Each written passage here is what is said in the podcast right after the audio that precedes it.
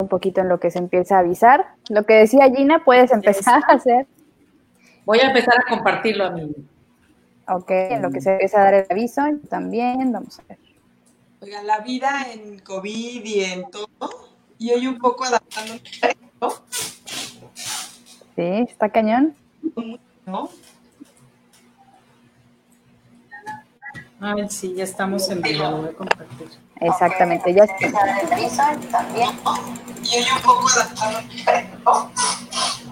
A ver, ¿está cañón? A ver, ¿quién le, quién, quién, le, subió volumen a su teléfono que oiga la transmisión? Buenas noches, buenas noches, bienvenidos a una transmisión más de NB Consulting. Yo soy Nancy Burello y estoy bien contenta, bien feliz como siempre de, de tener eh, estos espacios para platicar de, de, muchos temas que tienen que ver con la mercadotecnia digital, con los medios de comunicación y pues todo lo que se nos vaya ocurriendo en, en, el, en el camino y siempre cobijada de, de, personas a quienes admiro mucho y que tengo la fortuna de muchos de ellos considerar amigos, que llevamos un, un buen rato de, de conocernos y, y, me encanta eso. Y el día de hoy el tema es muy interesante como todos los viernes, ¿verdad? Pero hoy en particular creo que podemos generar muy buena conversación y muchas buenas ideas en conjunto. Y bueno, el tema ya lo habíamos platicado, ya lo había dado a conocer, es el papel de la mujer en los medios de comunicación. Es muy, muy importante poner estos temas no tanto a discusión, sino simplemente a quizá debatirlos, a, a compartir opiniones, pues porque hoy por hoy vivimos en, una etapa bastante complicada en, en, temas de equidad, de igualdad, y creo que generar ese tipo de espacio siempre va a ser positivo y siempre buscando el diálogo, ¿no? Y, y buscando conectar. Pero bueno, sin más voy a presentar a mis increíbles invitadas del día de hoy. Voy a empezar por quienes ya nos han acompañado en, en estas transmisiones y de corazón siempre se los agradezco. Gina Alpeirán, ¿cómo estás tú? Muy bien, gracias por invitarme otra vez. Yo fascinada de estar aquí platicando, sobre todo que estoy con un programa de lujo, que estamos con puras mujeres lindas. Oye, sí. Y, y pues emocionada porque pues, es un tema interesante. Un tema muy interesante. Como saben, Gina Alfeirán es máster en temas de relaciones públicas, de turismo, entonces súper ad hoc que esté aquí porque va a aportar muchísimo a este tema, yo lo sé. Lizzy Santoyo, ¿cómo estás? Bien, muy bien, gracias. Muy contenta de estar con ustedes. Muchas gracias. Bueno, Lizzy, ¿qué no has hecho Lizzy últimamente, verdad? sí. experta en temas también de marketing digital. ¿Y qué estás estudiando otra maestría? Estoy estudiando la maestría en Relaciones Internacionales, con máster en Gobernanza Global. Y terminé un, un diplomado en Comunicación Política en tiempos de cambio temas. Interesante es también estar eh, pues informándonos y actualizándonos en tantos temas. Y hoy por primera vez, espero que no sea la única verdad, tenemos a Areli Paz desde la Ciudad de México. Se une a esta conversación porque vamos a echar mucho power girl aquí. ¿Cómo estás, Areli? Bienvenida. Muchas gracias por la invitación, Nancy, a Gina, a Isi. Oigan, cómo la vida de alguna u otra forma nos había juntado en sí en donde un día nos vimos, luego nos luego un día trabajamos juntos, luego, y luego nos separamos, pero duda, eh, a partir de esta oportunidad seguiremos haciendo muchas cosas y me da mucho gusto estar con todas ustedes, porque además las quiero y las admiro, que eso es muy, eso es muy importante, sobre todo cuando hablamos de mujeres, entre mujeres y precisamente para aquellas que nos están viendo. Exactamente. Y de verdad agradezco mucho el tiempo porque también sé que te divides entre muchas cosas que tienes que, que, hacer. Yo personalmente a Areli la conocí estando en radio y todas las mañanas escuchaba este, en 88.9 y, y, y, te voy a confesar lo mismo que en su momento le dije a Lizzy que le dijo a Iñaki. Yo sigo siendo fan de él. Una gallina grande y gorda. Felicidades. Mi sobrina de cinco años así nos felicita, imagínate. Ya sé. Pero, no, son, son lo máximo. Pues muchas gracias por estar aquí y muchas gracias a todos los que se van, eh, los que se están empezando a sumar. Si tienen algún comentario, eh, duda, un saludito que quieran enviar por aquí, pues aquí estamos. Saben que aquí eh, las mujeres que están aquí compartiendo micrófonos tienen una trayectoria impecable, se dedican a diferentes cosas. Bueno, Areli Paz este, en medios de comunicación, digamos, tradicionales, en radio, eh, ¿Escribes también columnas? Oye, estoy perdida. Ahora no, en algún momento sí, pero en este momento no. Pues sabes que deberías de retomarlo, lo de tu sitio web, igual échame una llamadita, mira, yo, te ayudo, yo te ayudo. sí, es que hay que seguir este, buscando los espacios y, trabajar en conjunto, ¿no? Cada quien desde, desde donde le guste y, lo sabe hacer. Pero bueno, ya que estamos todas aquí eh, muy peinaditas, muy guapas, vamos a empezar con el tema, el, papel de las mujeres en los medios de comunicación, cómo ha ido cambiando, qué se sigue eh, arrastrando, quizá por decirlo de alguna forma eh, coloquial o sencilla. Pero bueno, yo quisiera primero partir con, esta pregunta y, me van contestando ustedes, me pueden ir alzando la manita si quieren. Es eh, la primera pregunta que quiero poner sobre la mesa es qué imagen se ofrece de las mujeres en los medios de comunicación, qué percepción tienen al respecto. ¿Qué imagen se ofrece de las mujeres en los medios de comunicación?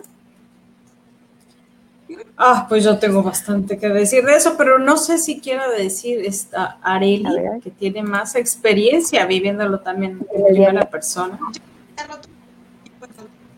Como la persona sexy que engalana los notis o los espacios. Creo que se ha roto ese estereotipo. Ha sido muy complicado romperlo, sobre todo, por ejemplo, aquellas compañeras quienes trabajan en el área deportiva o en el área de espectáculos, en donde las mujeres periodistas no son vistas como mujeres periodistas, sino como mujeres atractivas, guapas. Yo creo que eso se ha roto y hoy podemos ver a mujeres atractivas, guapas, inteligentes, brillantes, talentosas, que hacen deportes, espectáculos.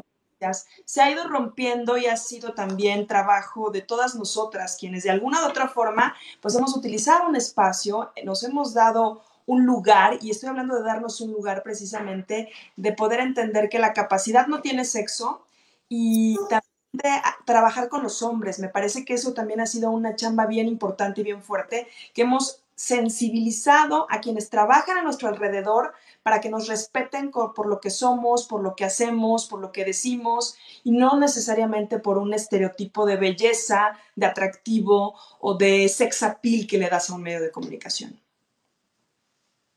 Bastante interesante. ¿Alguien quiere continuar? Manita.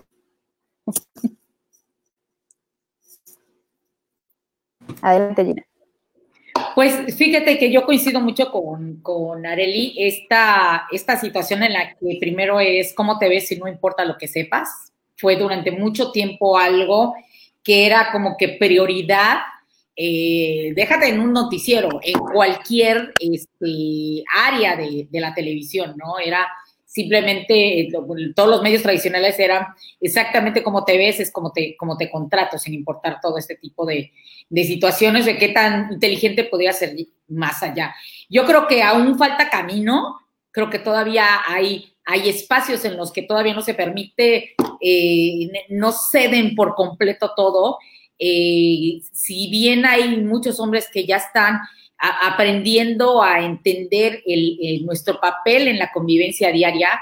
Me parece que todavía falta mucho, porque todavía hay muchos espacios, este, pues no solo en México, en todo el mundo, donde no se les da esta, esta prioridad de todo, ¿no? Tú ves, eh, hoy en día todavía vemos los, los noticieros de análisis de, este, la gran mayoría son hombres y dirigidos más por hombres, entonces, es de alguna manera siempre les cuesta un poquitito de trabajo entender la opinión que pudieran tener en determinadas situaciones o que crean que no va a poder llevar un debate, no va a poder defender una, una, este, una causa, no va a poder defender una ley de alguna manera, ¿no? Me parece que todavía falta mucho y creo que pues estamos trabajando todas, creo que por, por ganarnos ese espacio. Muchas gracias. Lisi. Ah, yo coincido en que sí ha habido mucho avance en cómo ahora se percibe y el papel de la mujer en los medios de comunicación. Sin embargo, sí hace, sí hay, hay mucho todavía por hacer.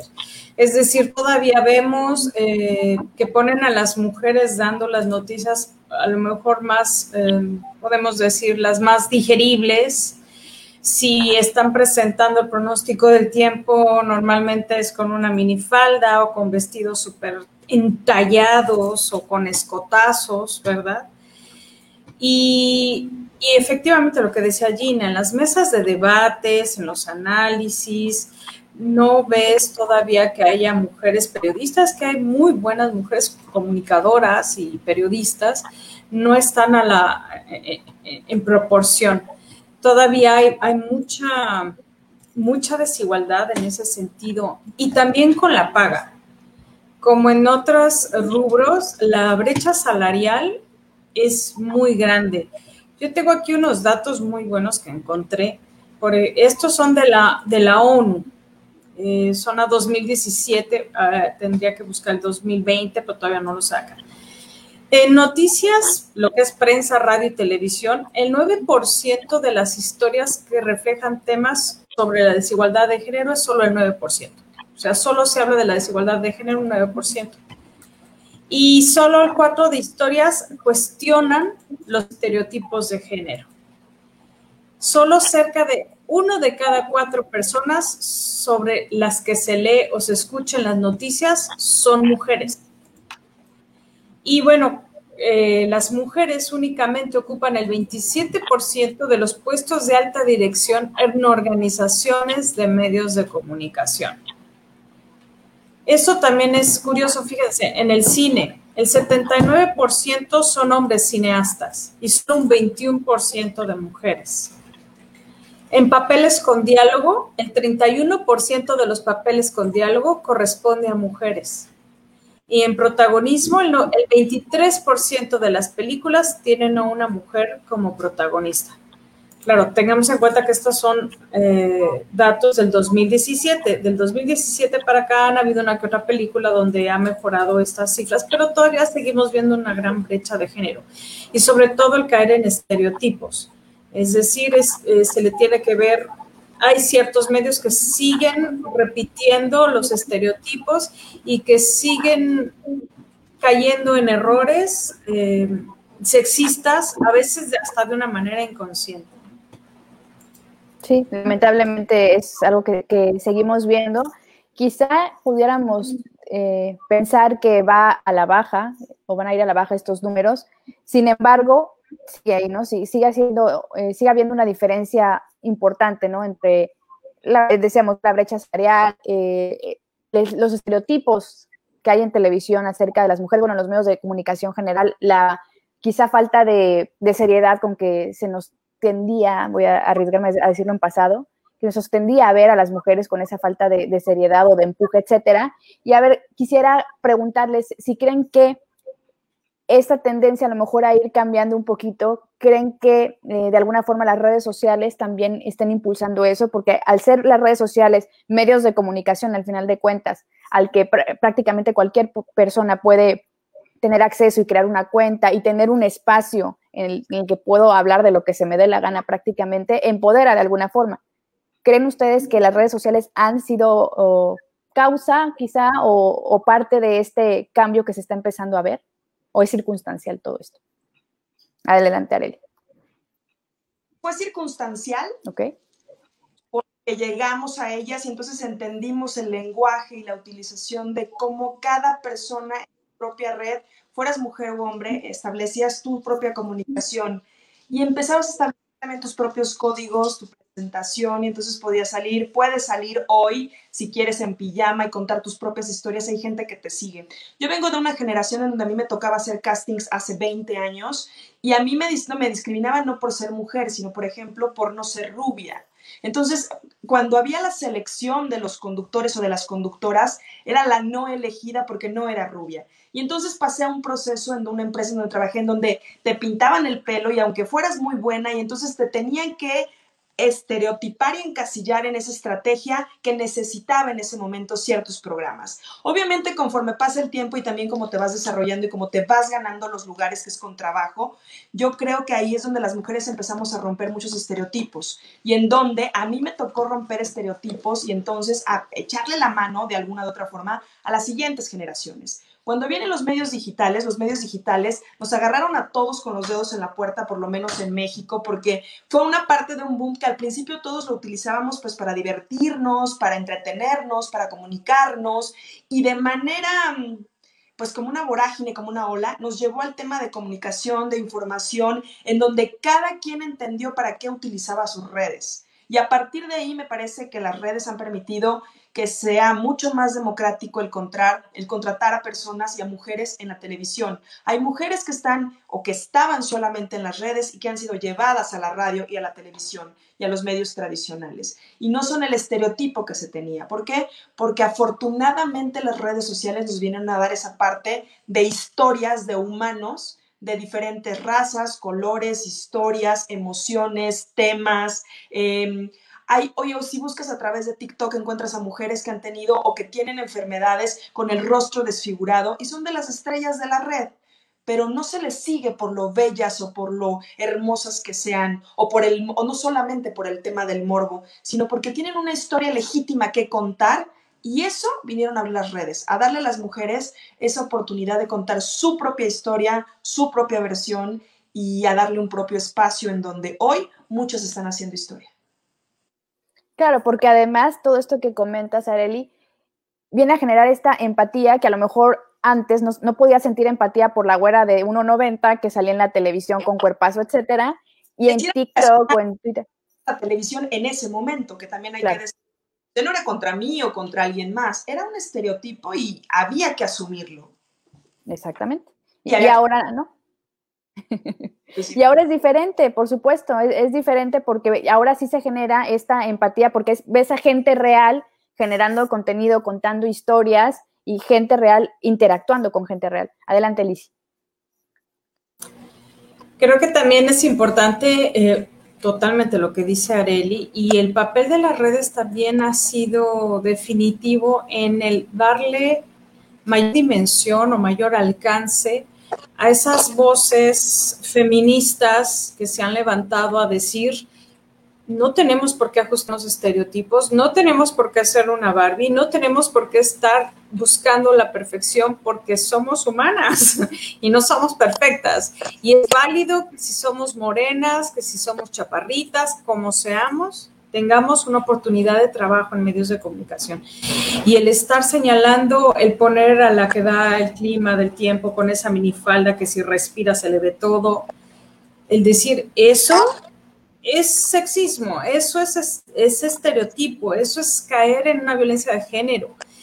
Y cada vez ha recobrado esa, ese discurso, ha tenido mayor impacto. Movimientos en los movimientos sociales a través de las redes han tenido mucha difusión, como el de MeToo, eh, que se replicó a lo largo del mundo. Entonces vemos cada vez como mayor conciencia, por un lado, o el, pues vamos a subirnos ahí, por parte de las empresas, porque pues si no nos van a tachar de que promovemos la violencia de género. Entonces mejor no, vamos a sacar ya más a más este, conductoras o a más locutoras o que salga, eh, vamos a meter una mujer ahí en el tema de debate, en, el análisis deportivo, ¿no? Y empiezan a exponerse más historias. Hay una película muy, muy buena, eh, ganó un Oscar eh, me parece que Charlize Theron, no me acuerdo, pero sale Charlize Theron y está Nicole Kidman. Es la de que son locutoras de Fox News. Se llama Scandal. Ajá. Y es muy buena porque te habla efectivamente de toda esa violencia que vive la mujer en el sentido en que hay una brecha salarial, de que tenían que tener sexo con el jefe para acceder a ciertos eh, puestos eh, importantes dentro de, la, pues, de los medios de comunicación y bueno, cuántas historias no hemos sabido de eso, Y que muchas no veían otra opción para poder crecer y que les incomodaba tanto, pero bueno, lo hacían. De cómo las tenían que vestir, ellas no podían elegir su ropa. Y cómo finalmente una se atreve a hablar y exponer todo esto y bueno, se hace un boom. Es una excelente película, se la recomiendo mucho. Y eso efectivamente se ha ido encontrando más en las películas, en las historias, y todo tiene que ver con la potencia que las redes sociales le dieron a los movimientos sociales en contra de los estereotipos, en contra del sexismo, en contra del machismo, ¿no? Que puede, que no tiene que ver exactamente con un género, pues vivimos una sociedad machista. Entonces, se replican todas esas cosas y se normalizan. Entonces, era normal ver a la locutora de 1,90, güera, cuerpazo, perfecta, sin ningún error, nada más sonriendo, a lo mejor así como florero, sin decir cosas relevantes, porque eso es otro punto. A las mujeres nos ha costado mucho trabajo que se nos tome como seres racionales, como seres que podemos debatir y que tenemos el derecho de decir, esto es mi argumento existe una cosa que es muy común que se llama el mansplaining y se ve mucho en las mesas de análisis. Si uno hace un análisis un poquito de esos eh, programas, voy a mencionar algunos que he visto. Hay uno en Milenio que se llama Con los, del, con los de enfrente, donde hay hombres y mujeres, pues por igual, eh, periodistas de renombre. Y ves mucho ese mansplaining. Está una mujer, eh, Elisa Alanis, explicando, tratando de dar su argumento y no falta el hombre que la calla, que le interrumpe, que está duro y dale, callándole, callándola. Me gusta mucho ver a Ruiz Healy y también lo ves que está ahí con otras este, periodistas, locutoras, conductoras y cómo las interrumpe. Eso es, y es tan normal, es tan común que se menosprecia la opinión de la mujer porque desde hace siglos, desde la ilustración, nos ven como seres pues solamente emotivos, ¿verdad? Como que somos tan emocionales que no tenemos esa capacidad de argumentación racional. Y lo ves en la tele. Perdón. Y es lamentable porque también de alguna forma lo que ven, lo que se ve en los medios de comunicación, sean tradicionales y digitales, es también lo que mucha gente se compra como una verdad absoluta, ¿no? Antes de ir con Gina que nos dé su opinión, quiero este, pues, poner aquí sobre la mesa saluditos que están llegando para que vean que sí estamos leyendo. A Mariana Gómez del Campo, saludos para Areli. Saludos, Mariana, gracias. A ver, también. Ella es una de las... también... Eh, Mariana Gómez del Campo es una de las mujeres que hoy es de las más activas para generar grupos de mujeres que hagan cosas. Y entonces, si hay que ayudar con niños con cáncer, hay que ayudar a... Sí. Creo que ella es un ejemplo de lo que ocurre hoy apoyando mujeres con mujeres y respetándolas desde lo que hacen, desde lo que opinan. La sigo en Twitter y es este, y, efectivamente promueve mucho los derechos de la mujer. Está ahí al pie del cañón. Muy bien. Jeris PM, también saludos para Reddy. saludos a todos los que están viéndonos en vivo, muchas gracias. Eh, Tere Gómez del Campo, saludos a Areli. Gabriela. Tere, saludos. Trejo del Ángel también dice. Hay un tema que me gustaría tocar antes de que pasemos al siguiente, y esto es muy, muy de lo que me dejaste pensando un poco, Lisi. Si es verdad que las mujeres han sido abusadas o hemos sido abusadas, yo en lo personal reconozco que no, y, y alguna vez alguna me hacía una broma, claro, porque somos feas, las feas nadie nos acosa. Y entonces yo lo volteo, digo, no, al contrario, las que estamos somos inteligentes y las que estamos buscando un espacio, evidentemente hay cosas que no pasamos, pero también creo que hay que reconocer la otra parte en donde hay mujeres que honesta y abiertamente se aprovechan de lo que son y de lo que hacen y de lo que tienen para obtener cosas. No es criticable porque me parece que cada quien define cómo elige la vida y cómo elige obtener ciertos beneficios. Hay quienes trabajamos y hay quienes decidimos picar piedra, hay quienes deciden utilizarse como esa herramienta para obtener puestos y para obtener lugares. Y me parece que las mujeres, ayudando a mujeres, tampoco podemos cerrarnos y decir que solamente los hombres atacan a las mujeres, porque también hay mujeres que aprovechan esa condición y la utilizan. Y me parece que ahí es donde un poco también nosotras tenemos que poner un freno para poder entonces entender, ayudarnos y respetarnos mucho más. Pero no hay que perder de... Sí, por eso señalé que el machismo es independiente del género. Sí, claro, claro. O sea, hay mujeres machistas. Sí, creo que... Es independiente del género. Es una forma de ver la vida, es una mentalidad, es una actitud.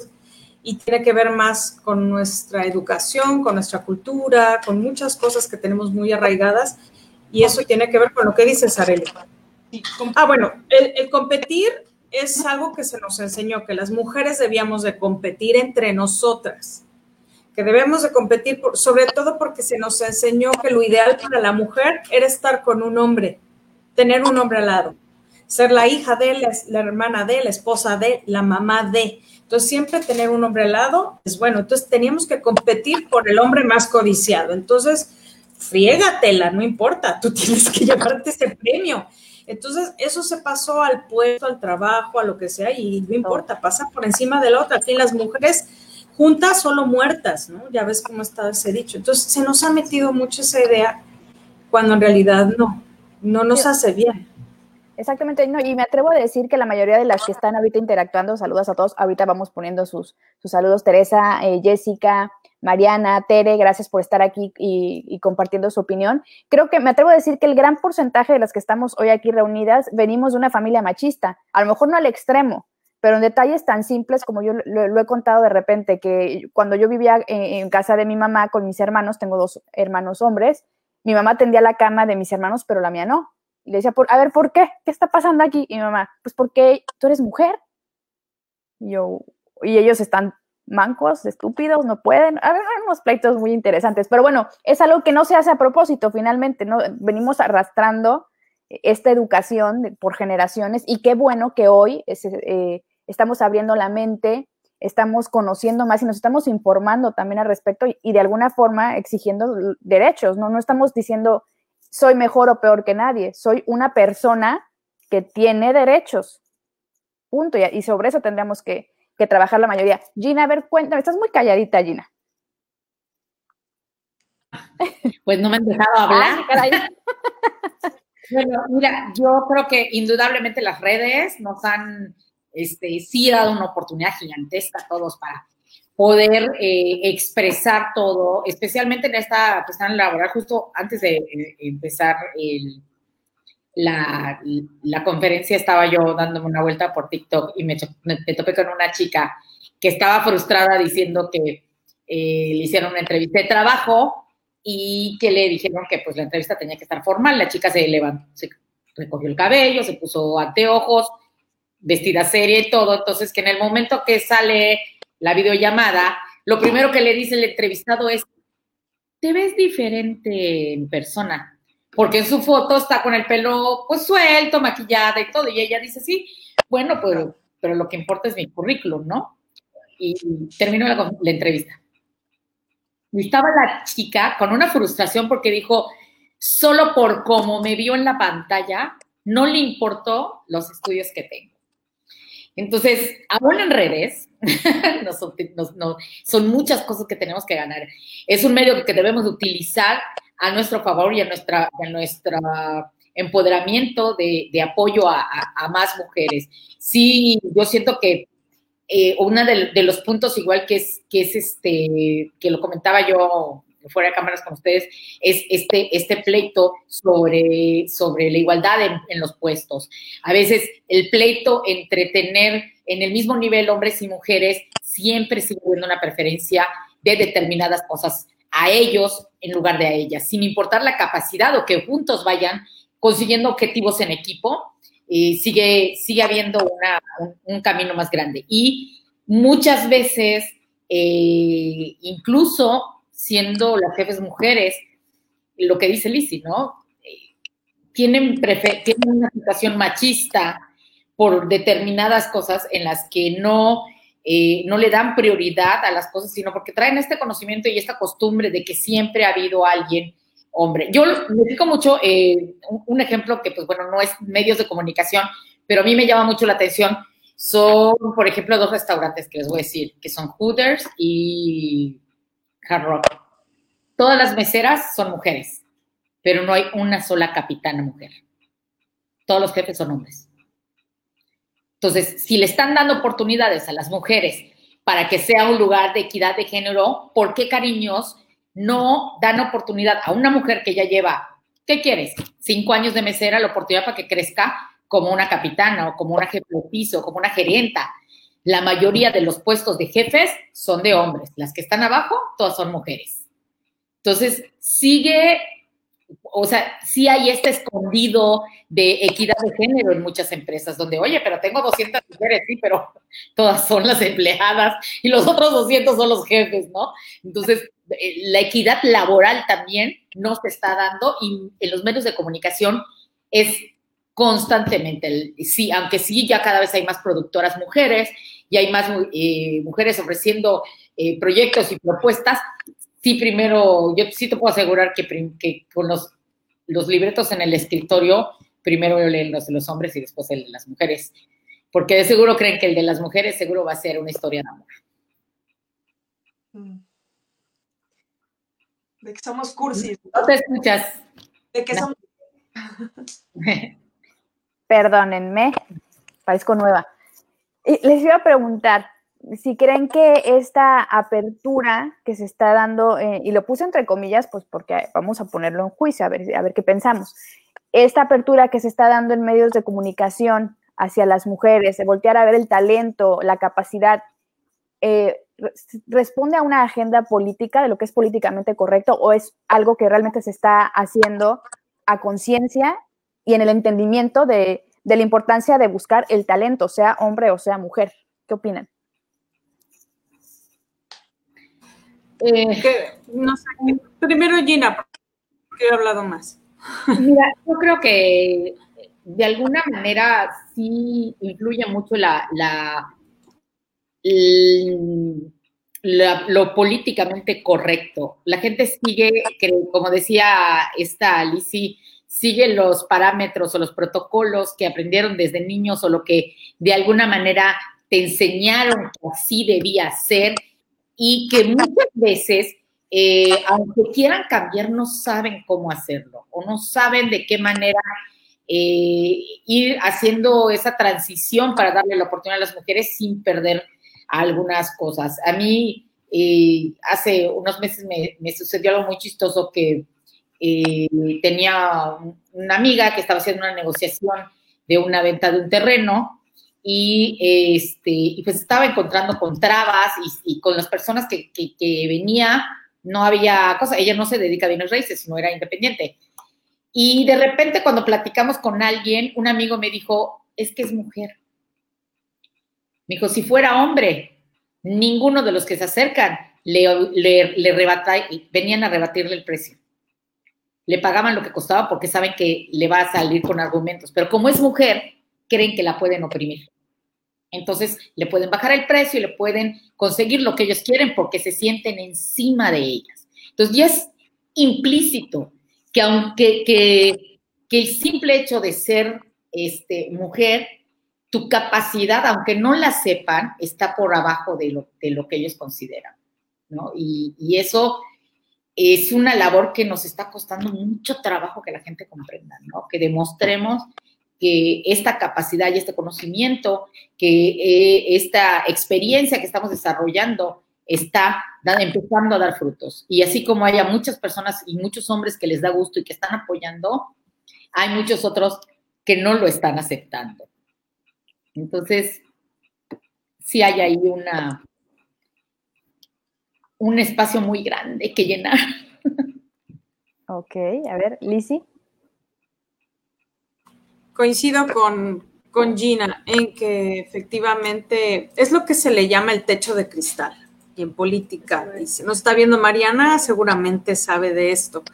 Cómo se ve mucho, sí, pero si ya hay equidad, ahí está la igualdad, pues ya están ahí la mitad en este, en el, en la cámara, ¿no? Hay un gabinete eh, con pues, muchísimas mujeres, pues sí, pero si está una de florero, pues como que no sirve de mucho, ¿no? Si te hacen a un lado de la toma de decisiones, no te sirve mucho. Y es algo que se está peleando mucho eh, eh, desde el feminismo en la política de lugares donde está el poder, ¿no? Y eso tiene que ver también desde desde las empresas, las compañías, el ejemplo que ponía Gina de, de, Hooters o de Hard Rock es, ejemplifica lo que sucede en otros rubros, como en el del medio de comunicación, como en la política. Es eso, sí, hay mujeres, sí, pero las que están sometidas, ¿no? Mientras los demás arriba seamos hombres y los que tomemos la decisión. No quiere decir que no haya mujeres, Ojo, sí las puede haber, pero en la gran mayoría, según las estadísticas, quienes ocupan la toma de decisiones son hombres. Hace poco estaba haciendo un trabajo de lo que es la política exterior feminista que está siendo promulgada, bueno, promovida por, por Suecia. Y en la investigación pues se encuentra de 194 países que somos solo 21, solo 21 son gobernados por mujeres. Entonces desde ahí podemos darnos cuenta de cómo los lugares de poder donde se hace la toma de decisiones, hay muy poca representación femenina y esto es en todos los ámbitos, incluyendo los medios de comunicación. Creo que hay un tema muy interesante porque sí es cierto que la política nos ha empujado o esta búsqueda de igualdad o de equidad, porque me parece que es mucho más correcto decir equidad, eh, han, han, orillado a que en ciertos espacios bueno, ya tengo tanta cantidad de hombres, híjole, pues me faltan tres, cuatro, ¿no? Las famosas Juanitas de la política. O el tema ahora con eh, la sucesión de la dirigencia nacional en Morena, en donde no, pues porque tiene que ser una mujer, pero tiene que ser un hombre y estas combinaciones, y ahí se están deschongando, pero por el tema de que son mujeres quedaron algunos candidatos o algunas candidatas que son poco conocidas, pero por el tema de cumplir con la cuota de género. Me parece que la política se ha orillado a eso. Me parece también que hoy las mujeres de alguna o de otra forma hemos empezado a tener mayor conciencia que la única forma de obtener ese espacio de empoderamiento para que en el restaurante, para que en la empresa, para que los jefes de gobierno, las jefas de gobierno tengan mayores espacios, tiene que ser construido con mujeres para mujeres. Y no es un tema solamente de, de gobernanza para mujeres, me parece que hoy la primera que tienes que respetar a tu lado es a una mujer. Cuando a mí alguien me señala de, claro, es que el 8 de marzo y entonces todavía nos oprimen, todavía, siempre que hago este comentario, algunas mujeres ultrafeministas, eh, este, el feminismo me dicen, no, Areli, stop, ahí no puede ocurrir eso. Yo creo que primero tienes que respetar a las mujeres que te rodean. Primero tienes que respetar su opinión, primero tienes que generar las condiciones laborales para que haya equidad salarial. Me parece que cuando empiezas a hacer ese tipo de cosas, empiezas a generar el empoderamiento suficiente para que cada espacio sea ganado por una mujer, no por el hecho de que tenga que cumplir un lugar y una parte de la paridad de género, porque nos faltan tres tráete tras tres. Me parece que hoy lo importante es que ese empoderamiento y esa equidad de la que estamos hablando y de la que estamos buscando, por lo menos nosotras cuatro que estamos platicando y muchas de las que nos están viendo, tiene que ver con empoderar a otras mujeres, con respetarlas, con cuidarlas, con promoverlas, con hacer que ocupen esos espacios, con recomendarlas cuando necesite, cuando alguien te pide una recomendación para un espacio, propone a una mujer, no por el hecho de ser mujer, sino porque tiene talento, porque el talento, la capacidad, la brillantez, no tiene sexo. Es una capacidad que tenemos los seres humanos, hombres, mujeres, es humano. Entonces me parece que esta paridad sí ha sido empujada y sí ha sido una condicionante para que hoy algunos gobiernos o algunas empresas también digan, mira, aquí está mi lista de mujeres, o sea, todas, mira.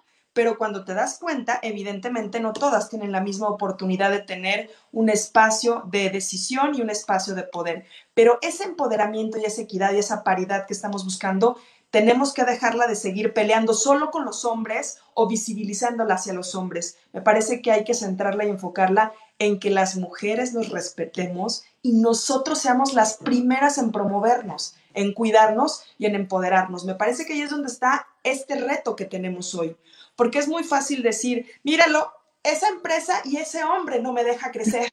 Y entonces vamos al otro lado en la parte de víctima en donde no podemos seguir o, no o caemos sin querer. Ahí ese es un punto que es una línea bien delgadita, porque además también hay un punto, las hormonas juegan en contra de las mujeres.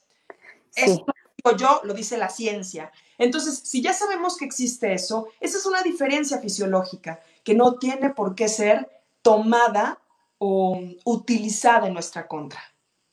Me parece que también es otro punto que hay que tomar en cuenta, hay, hay que ser compasivas, pero tampoco hay que solamente ver hacia el otro. Me parece que hoy nosotras cuatro, todas las que nos están viendo y todas las mujeres de este mundo y las niñas que vienen atrás, sus hijas, sus sobrinas, necesitan sentir empoderamiento, pero a partir del respeto y del cuidado de todas las mujeres.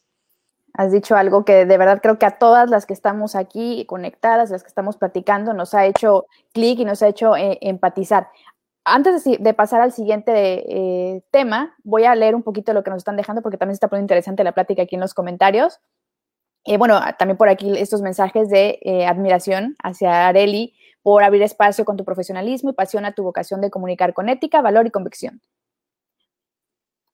Aquí también a Tere Gómez del Campo, no, no mencioné quién era, Gabriela Trejo del Ángel, eh, Teresa Manzanares dice también que el clasismo es una de las violencias más recurrentes y normalizada. La línea es muy delgada. Así es, vamos a ver qué más. Eh, Mariana Gómez sigue comentando y sigue por aquí, muchas gracias. Y por aquí he visto un comentario, a ver, déjame buscar. Lo más importante, dice Jessica de la Madrid, es eh, romper el machismo, importar el género, es que las mujeres dejemos de ser las peores enemigas de las mujeres, que viene muy a lo que está comentando Arely. Dice eh, Jorge Alberto, no hay que dejar de reconocer que el género masculino en estos tiempos de globalización, tenemos mucho que aprender de las mujeres y darles un espacio, darle su espacio a cada, a cada una en su terreno dominante. Perfecto. Tú muy bien, Jorge. Apúntalo unir fuerzas para defender nuestros derechos, dice eh, Tere. Saludos desde, ah, pensé que decía Chihuahua, no, dice Charla. Saludos a, Anthony Moon, saludos. Dice Farid, el caso de Brenda Chacón en Chihuahua, que renunció en vivo ante los ataques misóginos de su compañero noticiero, exactamente. O el caso de María Fernanda Mora de Fox Sports, que la manosearon en vivo en Guadalajara. Ah. Sí. Saludos. Saludos a Greta. Eso es como, es muy chistoso cómo a veces ese, tipo de situaciones son celebradas por mujeres. Entonces ahí es donde tenemos que poner un alto como mujeres y decir, stop. si yo decido que me toque, hazlo. Estoy aquí. claro. es mi decisión. Pero no me toques mientras yo no te permita ese espacio. Entonces, pero también a las mujeres. Exacto estás transmitiendo y bla, bla, bla, y entonces llega alguien y quiere como hacerse el chistoso y así, y entonces alrededor las que se ríen son mujeres. Sí, sí, sí, está, está mal. Greta dice que qué bueno que ponemos estos temas sobre la mesa. Jessica también dice, por aquí Farid dice de otro caso que nunca le ha gustado, es, son las caras bonitas o cuerpos bonitos en los noticieros deportivos, que algunas no saben nada de, eh, no saben nada de fútbol americano, etcétera, pero están ahí porque la mayoría de los televidentes son hombres y se convierten en un atractivo. Somos el florero, somos, solo, somos un objeto de consumo. En vez de, ser un sujeto, una persona, estamos cosificando, sí, nos están cosificando. También dice Ana Luisa Leal que es mucho de educación desde casa, así es. Dice Mariana, de acuerdo, y las mujeres no están en las posiciones más importantes. 21 de 191, 94 países son gobernados. Sí, lo que mencioné y la mitad de ellos están en Europa. principalmente los países nórdicos son los que están gobernados por mujeres. Pues bueno, vamos a continuar. Muchas gracias por eh, estar participando, dejando sus comentarios y sobre todo por hacer eco de esta de este tema que es, eh, pues, pues es que es muy importante y como hemos dicho, creo que las cuatro ya lo dijimos en este punto, en la medida de que se hablen de estos temas, va a haber esta apertura también y hasta la curiosidad también de, a lo mejor alguien, alguna mujer que nos esté escuchando, nos esté viendo, le va a hacer clic y va a empezar a comprender ciertas cosas de las que venía eh, aprendiendo o venía, normalizando. No, exactamente, normalizándolas porque así ha vivido toda su vida. Y pues ese asunto de ser víctimas, no más, hay que quitarnos ese chip de que somos mujeres, que somos débiles y nos tiene que proteger un hombre, no. Pero a ver, ¿de dónde creen que viene eh, ese tema de hay que competir entre mujeres, por qué yo tengo que ser mejor que la de al lado, por qué siempre me estoy comparando, más allá de un tema de autoestima, no, eso ya es otro, otro punto. Creo que se nos ha educado de esa forma, ¿no? ¿Qué piensas? Lo comenté, lo comenté hace rato, porque antes de entrar, a, antes de entrar al aire, este, hablábamos de cómo se nos educó que lo máximo, y eso fue por muchos siglos, era casarte tanto que la que no se casa, pues estaba solterona, dejada, hubo algún defecto de tener, está histérica porque no se ha casado. Entonces, el máximo era, me voy a casar. Y educaban a las mujeres para casarse, eh, para que aprendieran a cocinar, para atender al marido, para atender a los hijos, o sea, ser la ama de casa maravillosa, mamá, esposa. Entonces, entre una población de mujeres y habiendo solteros codiciados, ¿cuál era la mejor forma de ganarte ese soltero y que tú fueras la siguiente señora D? ¿no? Que tú, aseguraras, porque era la forma de asegurar tu futuro. Las mujeres no, no trabajaban, salvo que fueran mujeres en el campo, pero hablamos, hablamos de cierto eh, estrato social, lamentablemente, pues dependían de un hombre. Entonces tenías que sacar lo mejor y tenías que ser la que mejor cocinar. Entonces desde ahí empieza la competencia. Desde ahí empieza a ver a la otra como tu enemiga, porque además, oh, si se divorció, cuidado porque te quiere bajar marido seguramente. Entonces empiezan todas esas ideas de que somos competencia y crecemos creyendo eso. Leí en un libro muy bueno que se llama Cuando tu media naranja es toronja, que en realidad habla de las diferencias neurológicas entre hombres y mujeres. Y una de las cosas interesantes y que me llamó mucho la atención decía que nuestro cerebro, neurológicamente el cerebro de la mujer, no está diseñado para competir, no nos estimula competir con la otra lo que realmente nos estimula, nos enriquece, nos hace segregar de esas hormonas sabrosas, es cuando nos cooperamos una con la otra, cuando nos tendemos la mano, cuando tenemos eso que, se, que en feminismo se llama sororidad. Ese te apoyo, te ayudo, te levanto, o como dijo Areli, te, están buscando una vacante, te apoyo. Si estoy escuchando que están hablando mal de, de alguien, que están exponiéndola, que me llegaron, llegué a ver las fotos de alguien de una mujer, pues ahí pararlo, ¿no? Eso es lo que realmente nos estimula a nivel neurológico. Hemos creído que somos enemigas, pero eso ha sido un cuento que nos han contado a lo largo de los años. Yo creo que mucho de, esta parte de, de la situación es que siempre tienes que ganar, que no te enseñan a que a veces no ganas y las, esta percepción de gana como del lugar, no importa que aplastes a la de al lado, especialmente porque es mujer, ¿no? A un hombre te, enseñan desde, te, enseñaban desde pequeña que, bueno, a un hombre no le puedes hacer nada porque es un hombre. Pero a una mujer no importa lo que le hagas, ¿no? Y, y esta lucha ha sido algo en la que las generaciones pasadas eh, venimos con ese conocimiento que de los abuelos, los abuelos y los abuelos de precisamente en esta parte de pues, tengo que conseguir un hombre para estar feliz y para cumplir, porque ese es el objetivo de la situación, ¿no? No hay una, una percepción de vida de ser feliz con uno mismo antes de aprender a ser feliz con otra persona. Y eso yo creo que es una de las, de las cosas que no nos ayudan incluso a tener esta eh, respeto hacia otras mujeres, el que no aprendemos eh, a, buscar el camino por nosotras y ayudar a las que están al lado para que vengan de la mano con nosotros eh, en este camino. Y constantemente sucede. Ahorita veía yo a, este, a Jessica de la Madrid, que es una gran amiga y que eh, con ella he platicado muchísimo, que ella trabaja mucho en un mundo donde hay muchos hombres y ella le cuesta mucho trabajo porque es una mujer muy guapa, que la gente crea que porque se ve guapa es tonta. Entonces, es una mujer muy inteligente y que demuestra y que, que lucha, porque lo que platicamos, ay, es que la, apertura se le da solo a las guapas, no, a las guapas también, porque hay gente que es inteligente y que si se ve bien y si se cuida y se quiere arreglar, no tiene absolutamente nada de malo para, para estar bien. Entonces, cuando llega una mujer inteligente y que se arregle y que es guapa, la primera que la tira es otra mujer. ¿Por qué? Porque se ve bien, porque de seguro Entonces empieza a decir que todo lo consigues porque este, se acostó con alguien, o le pero, pero nunca piensan, a ver, este, qué ha estudiado, cuál es su currículum, qué experiencias tiene, qué puedo aprender de ella. ¿no? Entonces, eh, siempre nuestro pensamiento va un poco más mal que bien. Y yo creo que esto viene mucho de esta parte de educación, incluso del civismo, que nos deberían de inculcar en la escuela desde el principio. Como decía Ana Luisa, es educación de casa, principalmente.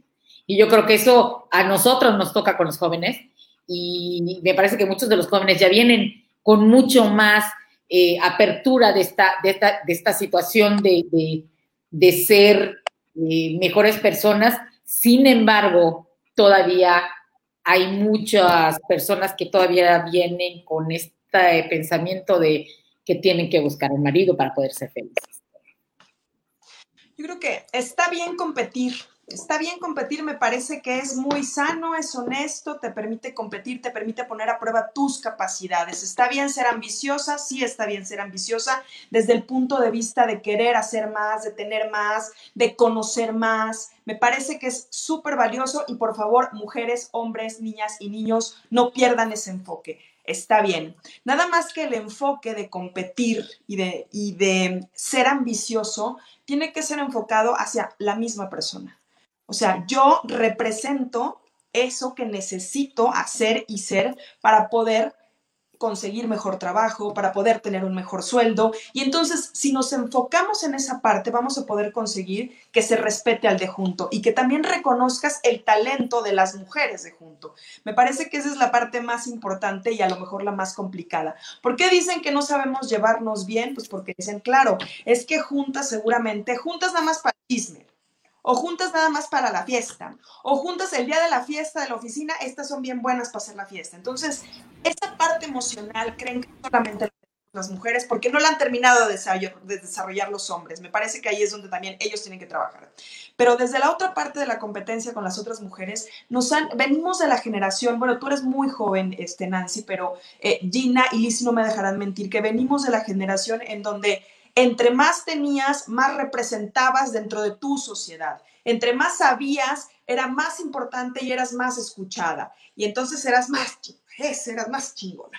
Y entonces, entre más, entonces te vienen cilindreando con eso y no porque tu mamá, tu papá, tu tía fueran malas o malos, o porque mi abuelita, yo vengo de un tema de muchas mujeres en mi familia, quienes tomaron el control de la familia y quienes sacaron adelante a la familia. Entonces, eh, creo que ese deber ser, tener, querer, bla, bla, bla, tiene que ser un tema que trabajemos hacia la parte individual, hombres y mujeres. A partir de que entendamos que vamos a competir por el mismo puesto, está bien, vamos a demostrar cuánto sabemos, está bien, y al final de ese camino reconocer que me ganó porque supo poner sus emociones, su conocimiento, su trabajo mucho mejor que yo. No porque sea mejor que yo, simplemente porque en ese momento las circunstancias, el trabajo y el empeño se dio ahí. Y entonces, ¿qué sigue a mí? Pues seguir compitiendo y seguir trabajando y seguir preparándome. Me parece que ahí es donde tenemos que hacer ese cambio de chip, que es muy complicado, porque cuando se trata de competir, a veces pareciera que es como una carrera de estás así de esperando, ¿no? De, ah, ya vamos a salir y entonces estás esperando el conteo y entonces vas volteando y dices, ah, y está Juanita, y está Pedrita, y está, tú las estás viendo y entonces en el cerebro viene el tema de, no me importa, lo que sea por hacer y ganar. Y avanzas y en el camino te llevas a muchas personas, de manera inconsciente, de manera no planeada, pero me parece que ahí es donde tenemos que frenar y entonces la competencia va a ser mucho más sana para nosotros mismos. Y vamos a dejar de tener muchas frustraciones, mujeres y hombres, de el de junto. Sí, ah, es ver hacia adentro, ¿no? ¿Qué estamos haciendo? Voy a poner aquí unos comentarios también. Dice Eva que es triste también, es importante tener en cuenta la brecha salarial en la que no existe equidad de género. Y aquí quiero eh, eh, hacer hincapié en lo que Anthony Moon nos puso. Aquí está el, comentario completo. Dice, hacen muchos comentarios en pasado, pero desgraciadamente aún se piensa así. Tengo alumnas de licenciatura que me han contado que su familia sigue pensando que lo importante es casarse más que graduarse y crecer profesionalmente. Sí, yo también lo veo. No ¿Cuántos meten a sus hijas en una carrera que hasta le llaman MC mientras me caso? Porque lo importante es que se case. Bueno, yo recuerdo que, por ejemplo, que en mi casa no, pero por, la, por mi historia, ¿no? En mi casa era de, no, no, no, aquí primero se trabaja, primero se realiza, primero uno se cuida, uno, uno tiene su dinero, o sea... fuiste, sí, fuiste afortunada en eso, Areli pero además también, obviamente a mi mamá le tocó romper con esos estereotipos, porque veían a su hija de 30 años que no se casaba, ella era... Bueno, ya estaba dejada. Claro, porque era dejada, fea, claro, porque pues trabaja, tiene mal humor, bla, bla, bla, bla, bla. Entonces, sí. Perspectiva no venía en mi casa, pero cuando yo veía a mis amigas, era como de, claro, la preocupación Em, real era de nunca voy a encontrar a un hombre con el, o una mujer, porque también hay mujeres que están buscando otras mujeres y hoy también eso es lo, lo interesante de toda esta apertura, de que voy a compartir mi vida y entonces creían que no pertenecer a nadie ya era no ser nadie. Uy, sí, súper fuerte y cierto.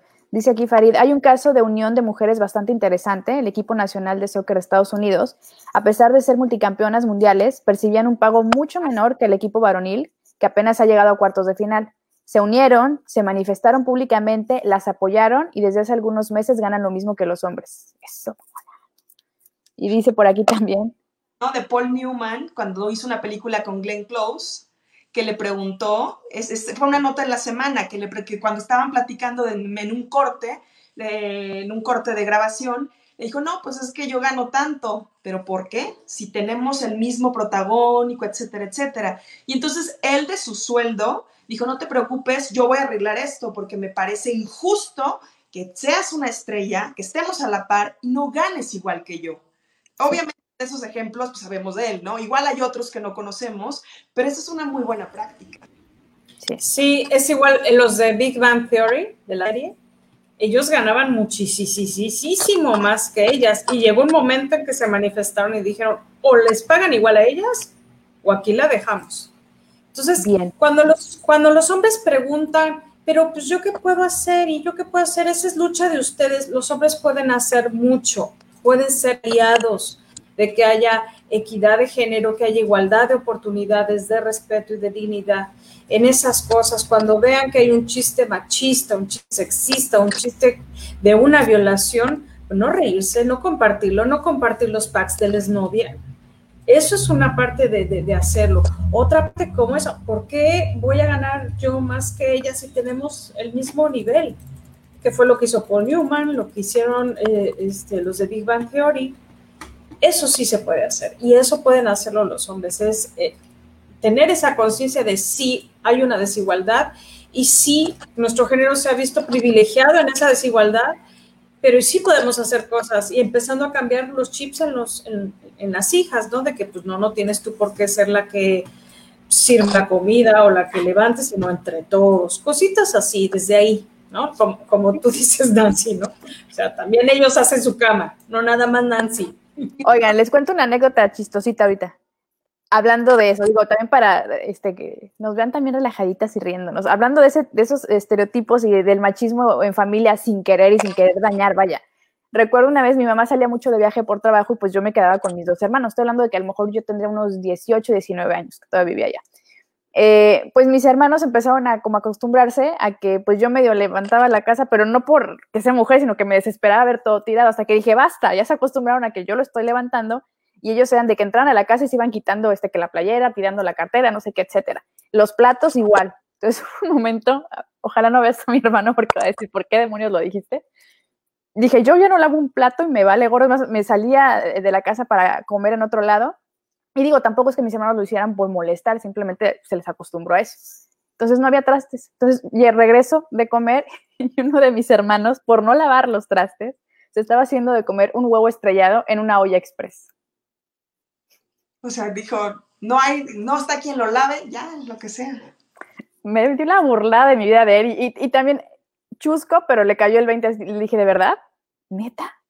Y se quedó como, oh, buen punto, ¿no? Y como que, no quiero decir que fue un parte de aguas esa, esa anécdota, pero es algo tan absurdo en lo que se puede caer por estos hábitos y costumbres que se nos inculcan. O sea, no nacemos nosotros eh, siendo machistas o no, o no nacemos nosotros con ciertas actitudes se nos va enseñando y es lo que aprendemos en casa y pues lamentable, me da mucha risa decirlo más cuando lo vi. como, no sé si has visto ese de TikTok del chico que llega a su que llega a su departamento y trae a un carpintero y le dice qué, es, qué es lo que está mal y le lleva a su habitación.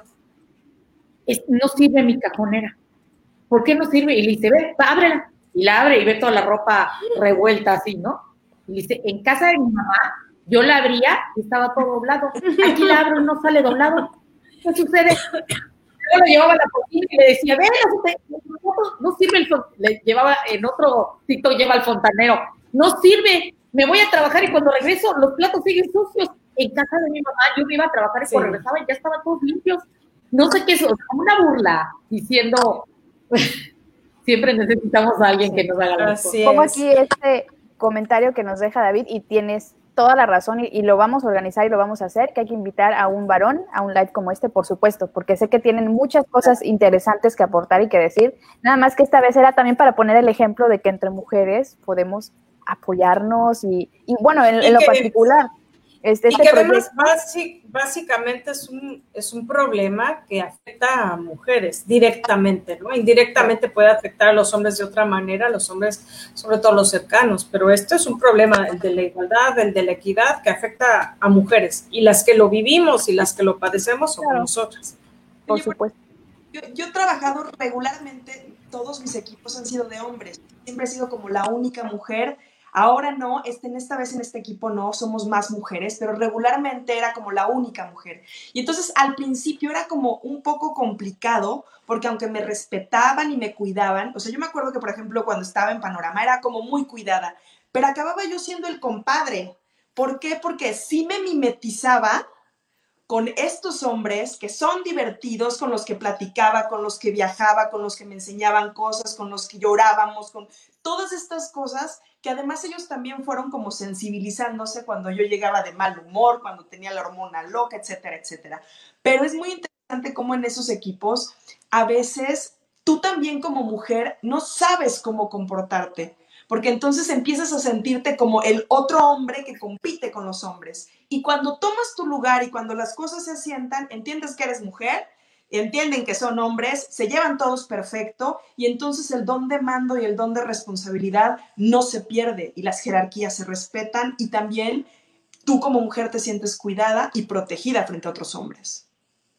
Sí, qué interesante. Esas dinámicas son bastante interesantes. En algún momento yo también estuve en un equipo eh, prácticamente de puros hombres y sí sentí esta protección, eran eh, eran de repente más cuidadosos conmigo, etcétera, pero eso que dices, Arely, es verdad, yo también como que entré en el chip de que tengo que ser uno de ellos, porque soy la única mujer. En, Ya también de, ah, sí, están muy guapas, sí, sí, eh, y entonces luego te entendías y decías, no, no, ese no es el camino. Ellos entendieron que era mujer y yo entendí que eran hombres y todos convivimos perfecto. Pero sí, te mimetizas con los hombres para convivir con ellos y para competir con ellos y para trabajar con ellos, que ese también es un error. Por supuesto. Sí, y solo se aprende pasando por eso. ¿Quieres comentar algo, Gina? Sí, a mí me ha pasado mucho lo que dice Arely, ¿eh? sí, te, sí, como dice una amiga, te vuelves como que el vato de amigo, este, ya no eres la amiga, entonces empieza a, rebasar una línea. A mí lo que me ha pasado, eh, pues yo últimamente he tenido que trabajar mucho con hombres, pero con jóvenes, y sí, muy rodeada de hombres jóvenes. Y ha sido bien interesante porque eh, su percepción y su interés sobre saber cómo pensamos es impresionante, ¿no? O sea, la verdad es que hay, hay veces en las que de verdad no se dan cuenta ellos a veces de cosas que están mal y, por, y se las explicas y hasta que no les das el contexto de todo, dicen, nunca lo había pensado así, ¿no? ¿Por qué? Porque ellos vienen con este conocimiento igual de mamá y de papá, de que así tienen que actuar, de que así tienen que ser las cosas. Entonces, les cuesta mucho trabajo esta situación. A mí, afortunadamente, me ha, dado esta oportunidad de empezar a colaborar con más hombres jóvenes, eh, de poder ir enseñando y compartiéndoles, ¿no? De, de, poder abrirle la mente y de decirles un poquitito, el que nos comprendan, el que se acerquen, el que aprendan de nosotros, como también nosotros debemos de aprender de ellos, porque así como nosotros tenemos nuestros, esta situación en la que nos han discriminado, a ellos les han enseñado a discriminar desde niños. Entonces, este, este cambio de mentalidad a ellos también es también labor de nosotros como amigos o como pares, de irles, de irlos guiando a que vayamos juntos a, crear esta comunidad como debería de ser, ¿no?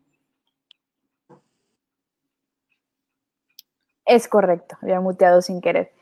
Pues bueno, ya casi vamos a, cerrar eh, esta plática. No sé antes agradecer a toda la gente que, dejó sus comentarios, que se conectó.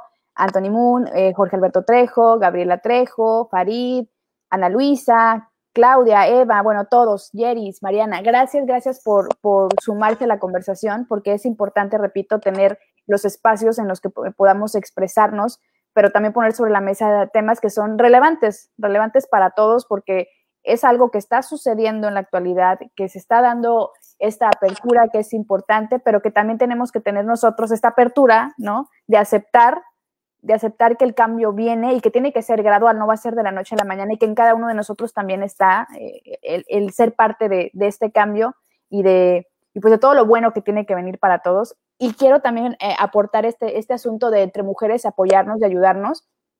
Creo que a, raíz de la pandemia, bendita pandemia, he sentido más el apoyo o la unión de las mujeres en, en medios digitales. Eso me da mucho gusto, o quizá no estaba tan receptiva al respecto, pero siento que de unos meses para acá lo, lo, vivo en carne propia aún más de lo, que, de lo que lo había vivido antes y eso tiene que seguir, pandemia o no pandemia. Gracias a la gente que se está sumando, gracias Areli, Gina, Lisi, porque estamos predicando con el ejemplo de alguna forma en ese asunto de hay que apoyarnos y, y darnos la mano y compartir experiencias y que esta no sea la última vez que nos reunimos para, para platicar de temas. Ya invitaremos también a, hombres a platicar, porque es importante también conocer su, su opinión, qué sienten al respecto, porque también, como dijo Gina, pues ellos, a muchos hombres les enseñó que es el trato normal que se le debe dar a una mujer, ¿no? Y no es por maldad, es un sistema de creencias que inclusive hasta nosotras mismas mejor tenemos, y que, que se está rompiendo, que bueno que nos estamos informando y que queremos equidad. Pues bueno, ¿cuáles serían sus pensamientos finales para, para cerrar esta plática? ¿Qué quiere comenzar? Pues si quieres empiezo yo. Eh, pues más que nada, yo creo que una de las cosas más importantes es que no dejemos, así como no dejamos de aprender y de generar conocimiento en las cosas de nuestra, de nuestra profesión, debemos de también seguir estudiando y aprendiendo en esta parte de la convivencia humana, que ahora con tantos cambios y con estos avances de la tecnología estamos viviendo un momento único y diferente que, que dudo que vuelva a ser igual que antes. Es, es una oportunidad de, por ver, de volver a generar y a crear caminos nuevos y que pues todos debemos de seguir estudiando y aprendiendo a, a tener una convivencia con todo tipo de gente sin juzgar, sin señalar, sino aprendiendo a ser feliz con uno mismo, porque lo más importante hoy en día que, es, nos, que nos ha enseñado toda esta situación es que no hay nada más maravilloso que vivir y que estar aquí compartiendo con toda la gente. Gracias, Gina. Adeli. Yo creo que lo más importante de, de, de, este trabajo diario, porque a partir de esta conversación seguramente pues vendrán otras más y consumar con más mujeres, con más hombres. Me parece que hoy tenemos que hacer tres cosas. Uno, reconocer a las mujeres de junto. Me parece que eso es lo más importante desde donde yo estoy trabajando para para poder sumar y para poder ayudar desde diferentes causas, pero hay que ayudar a las mujeres y hay que, hay que ponerlas por encima de muchas cosas. La segunda es reconocer a los hombres que sí te permiten trabajar, que sí te, dan espacio.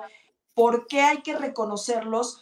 porque no, no, no llevarles flores todos los días, ni mandarles cartas, ni mandarles regalos en su cumpleaños sí o en un detalle, pero me parece que los hombres que están a nuestro alrededor y que suman y que te ayudan a crecer son parte importante de que tú sigas fortaleciéndote y ayudando a otras mujeres. Y la tercera me parece que hoy la pandemia nos ha dejado lecciones muy importantes. Hemos tenido pérdidas de todo tipo. Creo que la peor ha sido, hemos perdido a gente conocida, a familiares, gente que hoy está esperando un diagnóstico, gente que hoy está esperando pues recibir las cenizas de su familiar que no se pudo despedir. Entonces la pandemia nos ha enseñado algo muy interesante, es disfruta, vive, haz las cosas bien, pero sobre todo ayuda al de junto.